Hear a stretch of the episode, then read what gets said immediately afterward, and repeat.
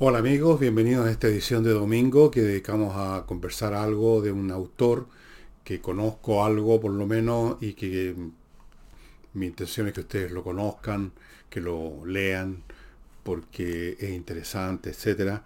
Y hablamos un poco de su, de su tiempo, de su vida, naturalmente muy poco.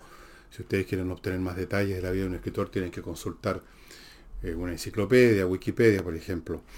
Y antes de entrar, les quiero recordar, a propósito de libros, que está en elvillegas.cl slash tienda, mi libro Revolución, que se está yendo, todos los días se va un montón de ejemplares. Eh, no conozco la última cifra, la última vez que vi, hace unos 3, 4 días, se había vendido ya cerca del 30%, y es el 30% de una cantidad pequeña, o sea, lo que restaba hace 4 días, el 70%, no es el 70% de una cantidad enorme, sino que una cantidad pequeña.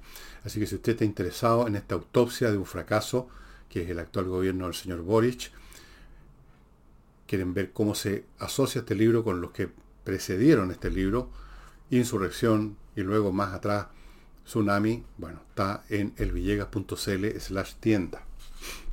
Y vamos al autor. El autor es re poco conocido, salvo bueno, por, por algunos, por supuesto, es un autor norteamericano que se llamaba Kurt Vonnegut. Se escribe B-O, B corta O-N-N-E-G-U-T, un apellido alemán. Él era de una familia alemana, padres y madres. Kurt Vonnegut nació en Estados Unidos en 1922 y murió en el 2007. Fue un novelista. Produjo 14 novelas, tres o más colecciones de historias, cinco obras de teatro y seguramente muchos artículos de distinto orden que no los tengo aquí catalogados. Nació, como les digo, en el año 22 en Indianápolis, de una familia bastante acomodada, padre y madre de origen alemán, de los alemanes que llegaron a Estados Unidos en algún momento del siglo XIX, como llegaron polacos, llegaron gente de muchas partes de Italia, llegaron muchos judíos de Europa Central, llegaron alemanes también, y era una familia acomodada, el padre, que se llamaba también Kurt Vonnegut, era arquitecto, la madre era de una dinastía familiar que tenía una, una fábrica de cervezas.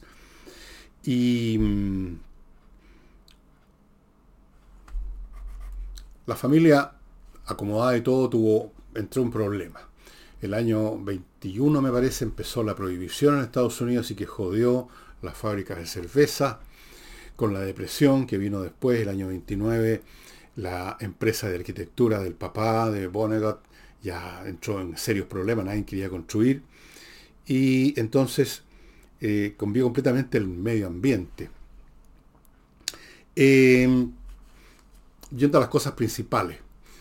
Como otros autores, como les he contado muchas veces, parece que está en el ADN de los escritores, nunca se interesó, nunca completó y a veces apenas llevó a cabo estudios superiores, llamémoslo así.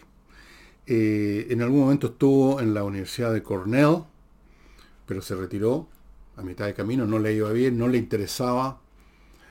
Estaba estudiando bioquímica, parece, pero no era lo suyo, no sé por qué diablo eligió esa carrera. Se retiró y se alistó en el ejército, estamos hablando del año 43. Y ahí, por obligación, como parte de su entrenamiento, porque lo iban a encargar de temas relacionados con la artillería, que requiere algún conocimiento mecánico, matemático, em, lo hicieron adiestrarse estudiar ingeniería mecánica, digamos, la versión de ingeniería mecánica del ejército no es la misma que la versión de ingeniería mecánica de la Universidad de Chile, por ejemplo. Es una cosa bastante más eh, acotada, reducida, em, no, no, no, era una ingeniería propiamente tal, se llama así, en Estados Unidos llaman ingeniero incluso a los maquinistas de trenes. Eh, entró a estudiar entonces ingeniería mecánica en el Carnegie Institute of Technology, ahí lo mandó el ejército, y en la Universidad de Tennessee. No obtuvo las mejores notas, no fue un hombre que le interesara los estudios formales como incontables personas que eran ya o iban a ser eventualmente escritores ya estaba escribiendo algunas cosas en diarios de, de, colegio, ese tipo de cosas que siempre hay para aficionados, le interesaba escribir. Él dijo alguna vez, bueno, toda persona es buena para algo y le resulta fácil y esa persona se pregunta por qué a los demás no. A él le resultaba muy fácil escribir y en eso estuvo empezando a, probar la mano ya en esa época como estudiante, como mal estudiante.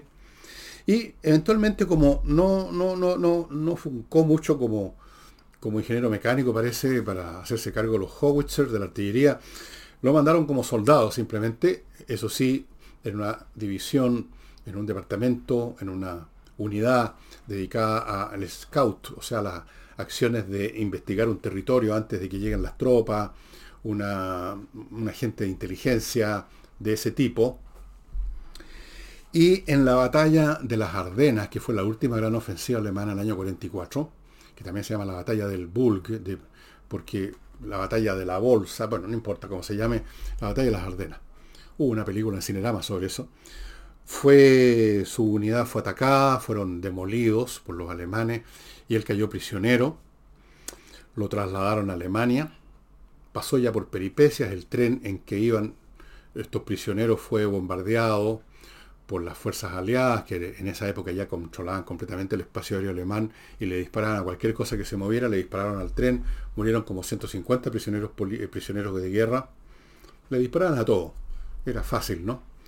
Y mm, finalmente lo mandaron a Dresden, que es una ciudad alemana muy importante desde el punto de vista de la cultura, que no había sido nunca bombardeada, no tenía interés militar, lo mandaron allá.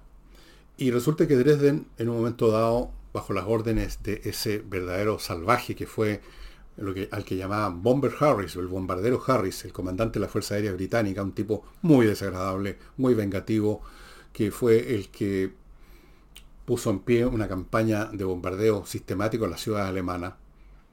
Murieron un millón de alemanes en bombardeos finalmente, civiles.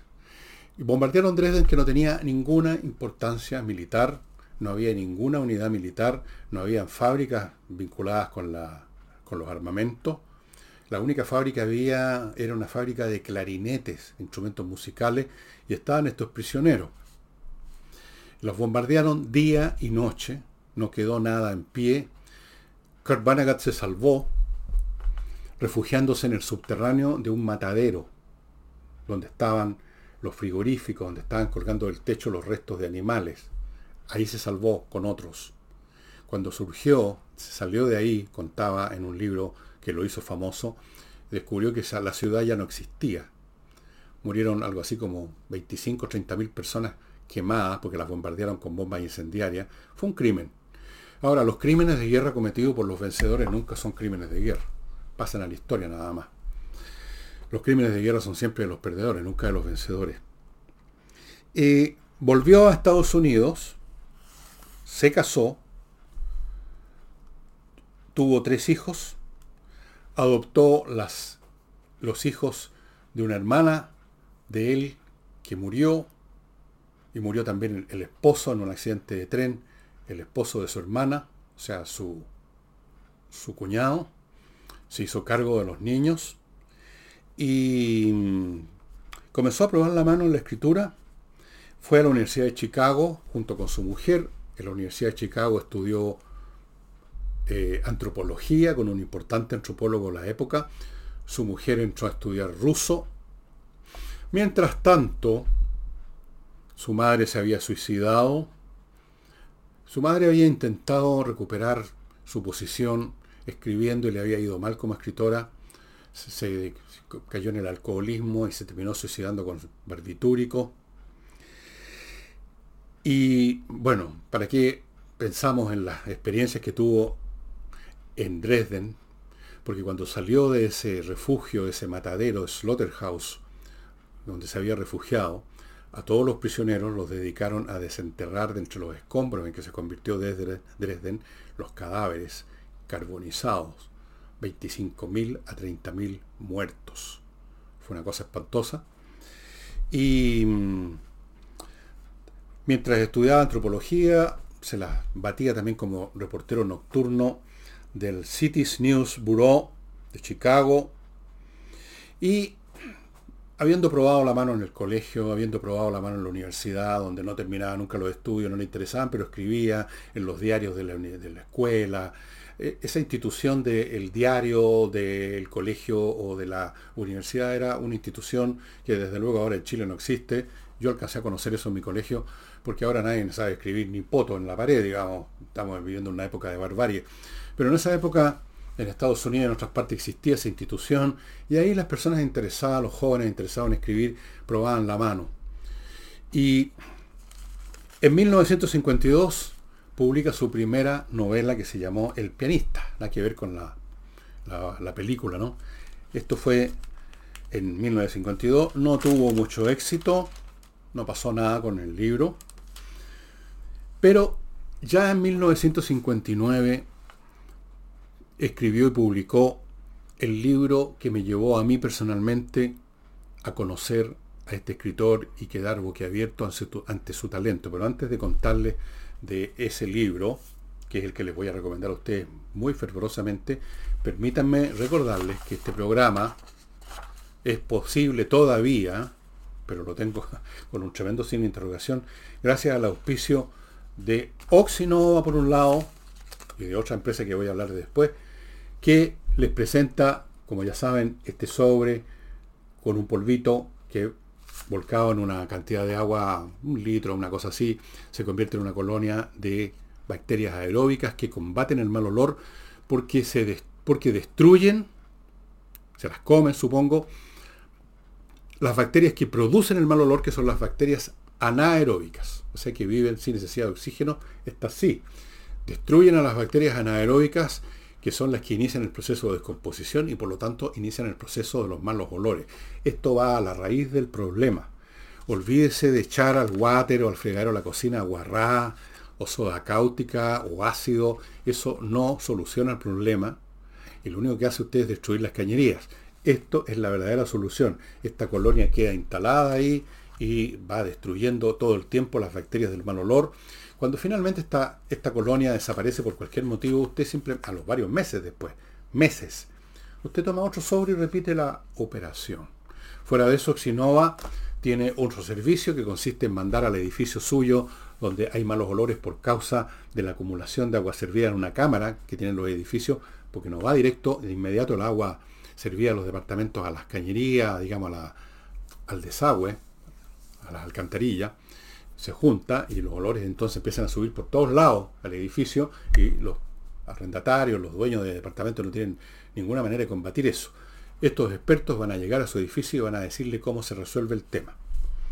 Oxinova entonces uno de los dos auspiciadores que tiene en este momento este programa, que sobrevive gracias a estos auspiciadores y gracias a que soy un tipo muy porfiado por ahora.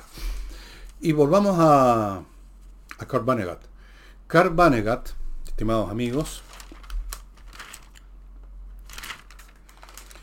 se hizo ya más conocido con una novela de 1959, que es la que yo les voy a recomendar especialmente, que se llama Las sirenas de Titán. Titán se refiere a uno de los satélites de uno de los planetas, creo que es Júpiter, de nuestro sistema solar. Y si no es Júpiter será Urano, uno de los dos, creo que es Júpiter. Titán es uno de, las, de los muchos satélites, un, un satélite bastante grande, es una especie planetoide. Y este libro fue, produjo ya efecto, fue nominado para ganar el premio Hugo, que es el premio que se da en Estados Unidos a las mejores novelas de ciencia ficción y de fantasía del año. Y tuvo una muy buena acogida. Las Sirenas de Titán es una de las obras más divertidas, más ingeniosas que vuestro servidor ha leído en su vida. Es profundamente humorística y profundamente trágica al mismo tiempo en muchos sentidos. Ya les voy a conversar de lo que yo creo que fue la personalidad de Kurt Vonnegut. Pero el gran salto que dio a la fama, lo que lo hizo famoso, lo que fue el hit, lo que le permitió ya de frentón entrar a la República de las Letras, fue Slaughterhouse, inspirado en sus experiencias en ese matadero en Dresden el año 44 cuando los bombarderos aliados convirtieron esa ciudad en un cementerio. Esto ocurrió en el año 69. Fue además una obra que cayó muy adecuada porque está repleta de, como otras obras, como obras de las que les he hablado, cuando les hablé de Barbus, de, de Eric María Remarque, novel, Sin novedad en el frente, El fuego, libros pacifistas porque muestran los horrores de la guerra. Bueno, esta es una obra en cierto sentido, Slaughterhouse bastante pacifista, porque qué mayor horror que una ciudad completa con sus ciudadanos huyendo por las calles envueltos en llamas. A él le tocó verlos, puede sacar los cadáveres. Hay fotografías de eso que son horripilantes, estimados amigos. Bueno, en sintonía en los años 60 con el clima antibélico que se vivía en Estados Unidos a raíz de la guerra de Vietnam. De forma que se dieron, las estrellas se alinearon para que finalmente Kurt Vonnegut se convirtiera en un personaje famoso, entrevistado, contratado para dar eh, conferencias, etc. Ganó fama y escribió otros libros de los cuales no les voy a hablar porque no tengo tiempo para eso, ustedes lo pueden averiguar. Yo me quiero centrar en Las Sirenas de Titán. Es una obra extremadamente ingeniosa, donde la visión que tiene de la humanidad está revelada a través de esta supuesta invasión de unos extraterrestres, una invasión al pedo, digamos. Del mismo modo que en Mark Twain, con el cual yo creo que hay una relación bastante estrecha, desde luego fue uno de los autores que empapó la vida de Vonnegut mientras era joven y leía mucho, leyó a muchos autores, eh, varios de ellos que tienen que ver con, la, con el humor. Bueno, Mark Twain, eh, de la antigüedad clásica, el, autor de comedia Aristófanes, y mm, leyó a Orwell, leyó a Aldous Huxley, leyó a toda esa gente. Es una obra donde su visión de la humanidad como una raza realmente lamentable en muchos sentidos, pero vista no desde el punto de vista de la rabia, sino que de la compasión. Van si ustedes ven fotos de él, yo no sé si el, hombre que arma este cuento en, en, la pantalla habrá puesto fotos de él, tanto en las fotos en que aparece de niño, como de joven, como ya de soldado, o sea, un veinteañero en el ejército norteamericano, como de viejo ya acercándose al final, ustedes van a ver en él una expresión de una persona, podemos llamarla buena onda, bondadosa. Eh, algunos han hablado, han dicho que Kurt Vonnegut no, no, era un humorista negro como algunos lo han calificado, sino que un idealista frustrado. Es el tipo de persona que tienen una buena disposición hacia los demás, que les nace en forma natural la compasión, la buena onda, la misericordia, y se enfrentan con un mundo cruel, despiadado, donde ocurren las cosas más terribles.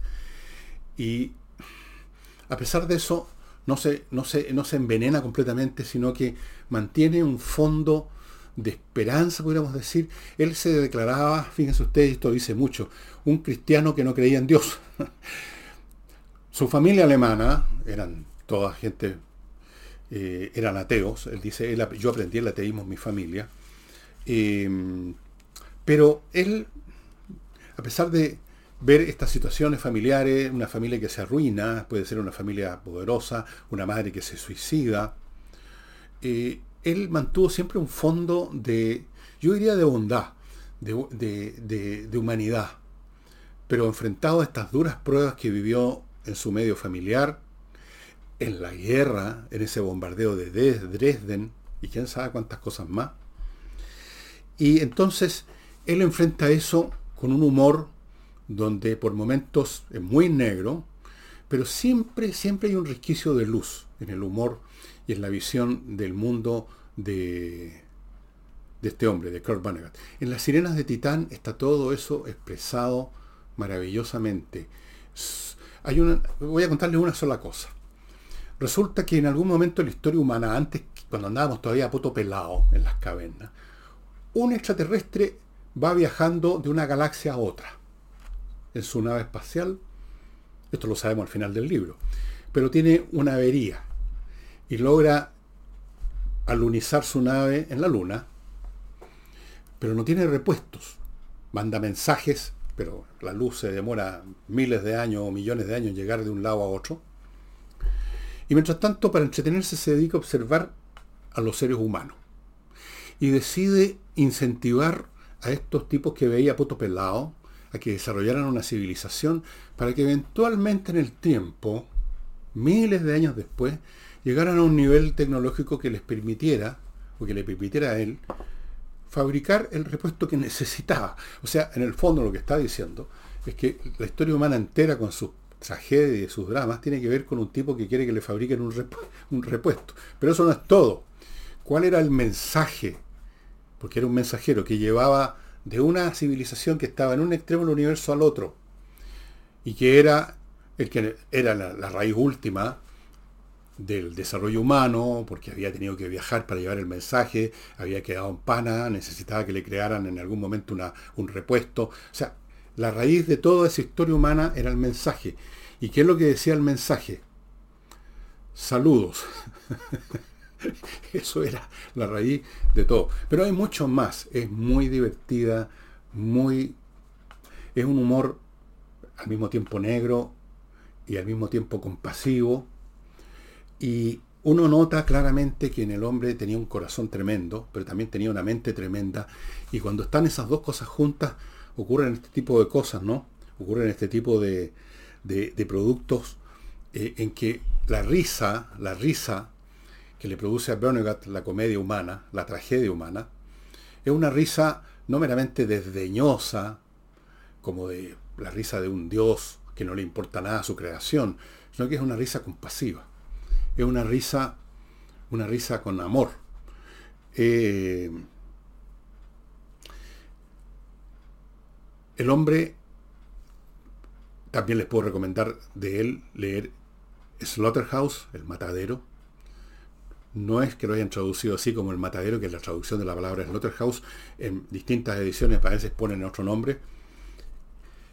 Eh, ahí está una cosa más, más, autobiográfica de lo que vio, lo que vivió, esa, noche en que lo, la RAF, la Royal Air Force, bombardeó Dresden de esa manera tan brutal, tan cruel. Y hay otras obras de él, donde siempre está, por así decirlo, una mezcla de cosas muy curiosas. Hay, hay un elemento religioso, en cierto sentido, en Vanagat. Un, me recuerda a mí mismo, si me permiten, yo me, yo me digo cristiano sin ser creyente. Él, él decía lo mismo, ah, o algo parecido, decía, yo venero a Jesucristo sin creer en Dios había en él una, una postura de, de, su corazón, de su alma hacia los demás, hacia el mundo, y había una visión de su intelecto acerca de cómo es el mundo y cómo somos los seres humanos, de crueles unos con otros, de salvajes unos con otros, y cómo él conciliaba esto en su obra. Y yo les recomiendo fervorosamente Las sirenas de Titán se van a reír, porque hay muchas más cosas divertidas allá adentro.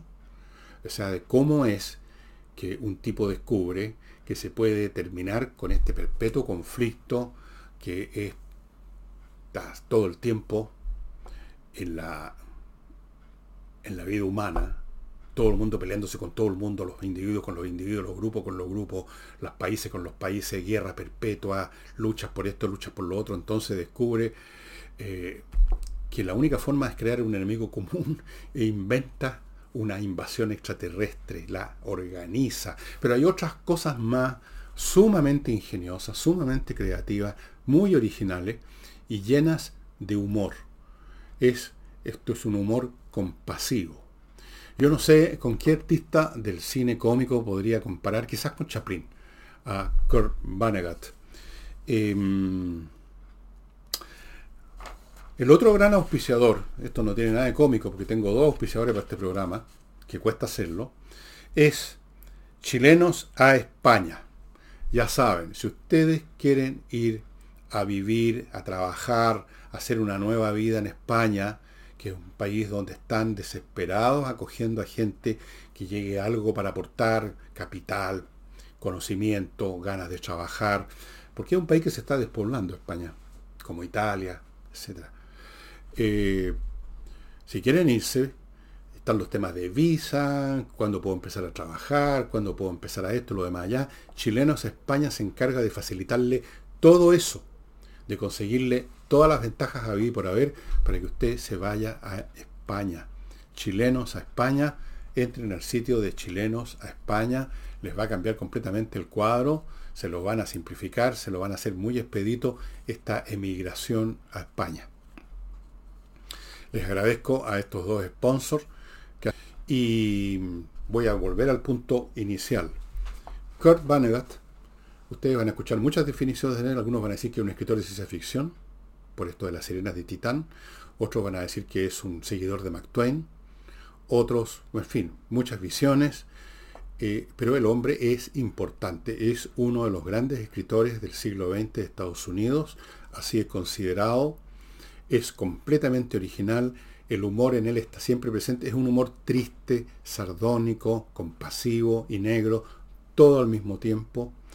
Y como les digo, cuando yo leí este libro, fue hace muchísimos años de haber tenido unos 20 años, quizás por ahí, más o menos en esa época, leí La Sirena de Titán y se me quedé con la boca abierta, me morí de la risa y casi lloré de repente también. Es un libro francamente apasionante.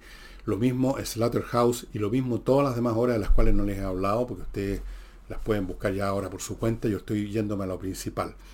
Las Sirenas de Titán por un lado y aquel libro que lo mandó finalmente al Olimpo de la fama que es Slaughterhouse. Y entonces, estimados amigos, estoy poniendo fin al programa de hoy. No van a tener ningún problema para encontrar las obras de Kern Vonnegut para serle franco, no sé si están en castellano. Yo la leí a los 20 años en castellano. Y por alguna parte mi biblioteca aquí ahora no lo encontré. Lo único que logré cuando me subí a un piso para buscarlo es que me caí y me saqué la cresta. Estoy todo dolorido. Está en castellano, estaba en castellano hace muchos años, hace 50 años atrás. Puede que esté en castellano. Pero en todo caso está en inglés en, en cualquier librería de la internet, así que no van a tener ningún problema. Las sirenas de Titán, no lo olviden, las sirenas de Titán un libro absolutamente original en todo. Y mm, ¿qué más les puedo decir? Bueno, vamos a ver, no sé si el próximo domingo tendremos programa, otro programa literario, por lo menos voy a terminar este mes con esto. Vamos a ver cómo se van dando las cosas, porque cada programa que hago, incluyendo este, significa trabajo y significa costo y tengo que ver la manera de hacerlo funcionar. Por ahora, ok. Kurt Vonnegut es vuelvo a repetir, aunque no lo conoce casi nadie, cuando se habla de literatura norteamericana uno piensa en Steinbeck, en Norman Mailer, en Truman Capote, en William Faulkner, gente como esa. Y está bien, pero Kurt Vonnegut fue uno de los grandes también, uno de los grandes, créanme. Eh, un hombre muy interesante además como persona. Esta mezcla de bondad con amargura que produce humor, Muchas veces el humor es un resultado de la colisión de estos dos factores. Benevolencia, amargura e intelecto, resultado humor. Y eso sería todo por hoy, estimados amigos. Nos estaremos viendo el lunes con un programa normal de análisis político del país. Muchas gracias y hasta entonces.